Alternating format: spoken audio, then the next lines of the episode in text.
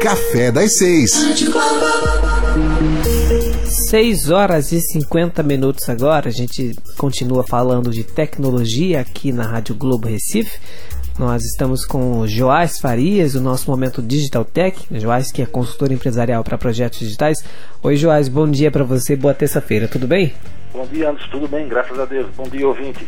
Então, vamos falar de gamificação na pauta da nossa conversa de hoje. A gente tem ah, muita é. essa, essa discussão hoje em dia. Agora, tudo é muito baseado na questão de rankings, medições e contagem. Por que, que isso é tão levado em consideração, hein? Pois é, são um formato que se você lá direitinho, está em tudo que é no nosso mundo digital hoje. Uhum. A gente poderia dar uma resumida nisso aí, que, é, que são técnicas de jogos para o nosso dia a dia, usando Sim. aplicativos. Como tudo é medido, Anderson, como tudo é palpável, a gente sabe quanto, quanto tempo passamos, o que estamos fazendo, de onde estamos fazendo, é fácil fazer essa medição. E essa medição se transforma em engajamento. E isso faz com que a gente se aproxime mais de quem está mais perto do, do, aplicativo da gente, das, das, informações da gente, do que a gente tem acessado. Uhum. Ou seja, fazer ranking é, o, é, a grande bola do mundo digital, porque faz com que a gente é, queira cada vez mais ultrapassar esses números. É. E isso é, um, é, é, até estimula. Eu uso o aplicativo de línguas. Cada dia eu quero passar do dia de ontem.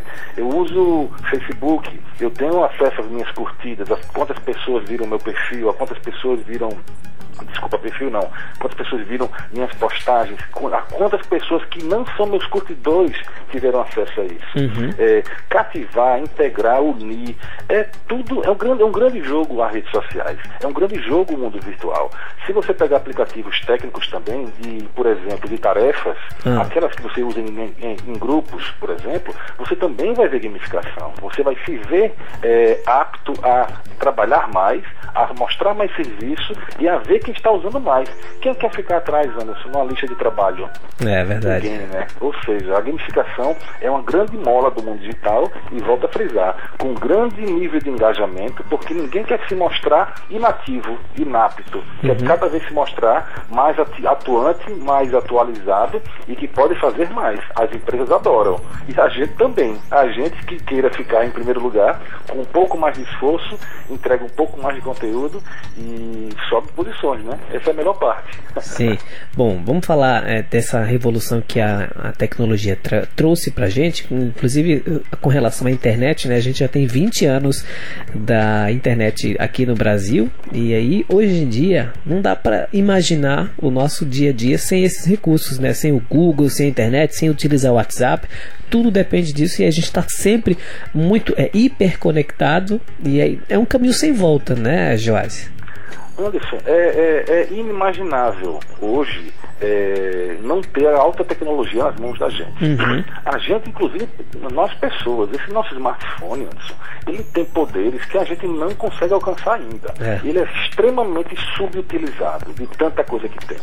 A gente pensar hoje que a gente vai se desconectar é uma mentira, é uma falácia, é inimaginável. Não, se, não dá para fazer tudo offline. O que você pode viver é como eremita. Você pode sim não usar as tecnologias a seu favor, mas quando for usar qualquer coisa do mundo moderno, vai entrar no sistema tecnológico e vai sair depois. Mas as, os meios de transmissão, os meios de negócios hoje estão extremamente online, até pela segurança.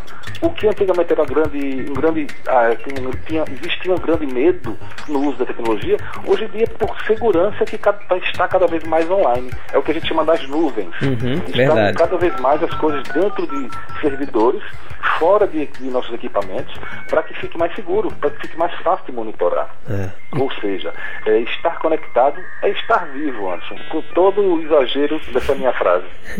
Mas é, faz muito sentido mesmo. Né? Hoje em dia você.